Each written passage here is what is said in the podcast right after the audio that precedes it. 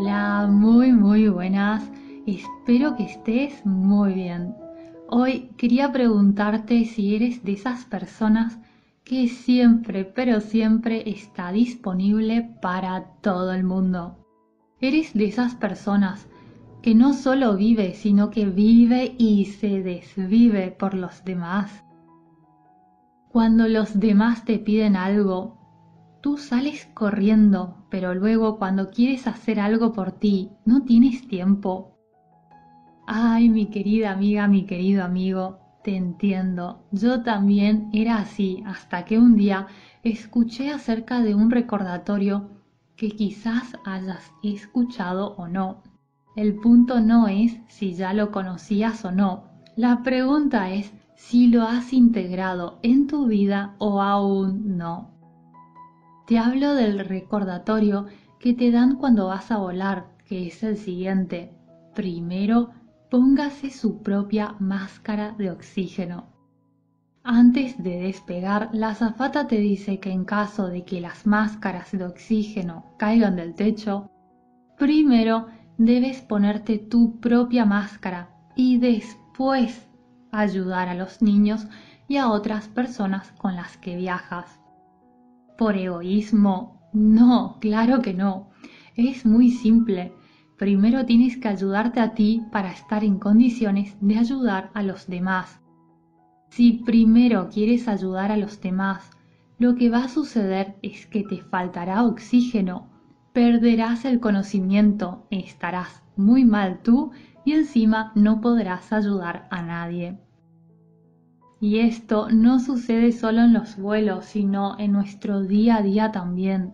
Si siempre estás disponible para los demás y te quitas tiempo a ti, terminarás con mucho agobio, cansancio e incluso con resentimientos a medida que pasa el tiempo.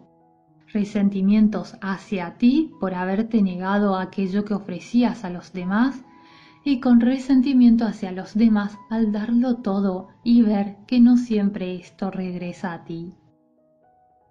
Primero, necesitas cuidarte, estar bien tú, atenderte, regalarte tiempo y ayudarte a ti mismo, a ti misma primero, para así poder compartir con alegría tu ayuda, tus talentos, conocimientos, aquello que deseas compartir con los demás cuando primero te ayudas a ti y estás bien tú, lo que compartes lo haces con alegría y entusiasmo, por lo cual ni siquiera esperas nada a cambio y te da igual si tus gestos vienen recompensados o no, porque en primer lugar para dar no te habrás quitado nada y en segundo lugar porque te sentirás siempre bien contigo, por lo cual no hay reproches. Si por el contrario haces las cosas al revés, y espero que no, y siempre te pones en último lugar, terminarás sin energías, tu autoestima irá cayendo gradualmente y el resentimiento irá aumentando. Y no quiero que seas de esas personas que un día termina diciendo, después de todo lo que yo he hecho por tal persona, mira cómo me paga. Estas palabras salen de la boca de quien se ha dejado atrás, se ha descuidado, se ha puesto en último lugar y la mayoría de las veces sin que nadie se los pida. Y luego, claramente, llega la rabia, el enojo, cuando la otra persona no tiene tiempo o interés de recambiar de la misma manera, ya que puede ser que ni siquiera haya pedido nada. Cuídate y podrás dar más sin temor y sin arrepentimientos. ¿Y cómo? Come sano, duerme lo que necesites dormir, practica tu hobby cada día, ya sea escribir, leer, ir a bailar zumba, tango, escalar, andar en bici o correr, lo que más te guste.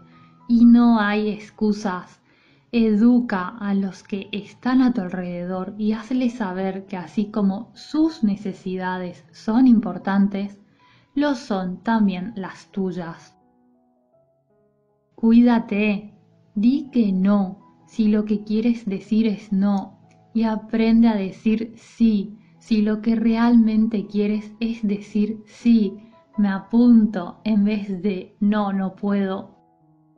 Te sentirás mejor, además las personas que intentaban aprovecharse de ti se alejarán y así tendrás más tiempo de calidad para aquellos que te quieren de verdad, que, oh casualidad, suelen ser los que menos te exigen y más predispuestos están a darte su ayuda.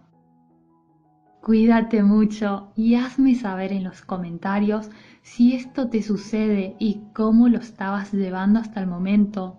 O cuéntame cuál es tu experiencia.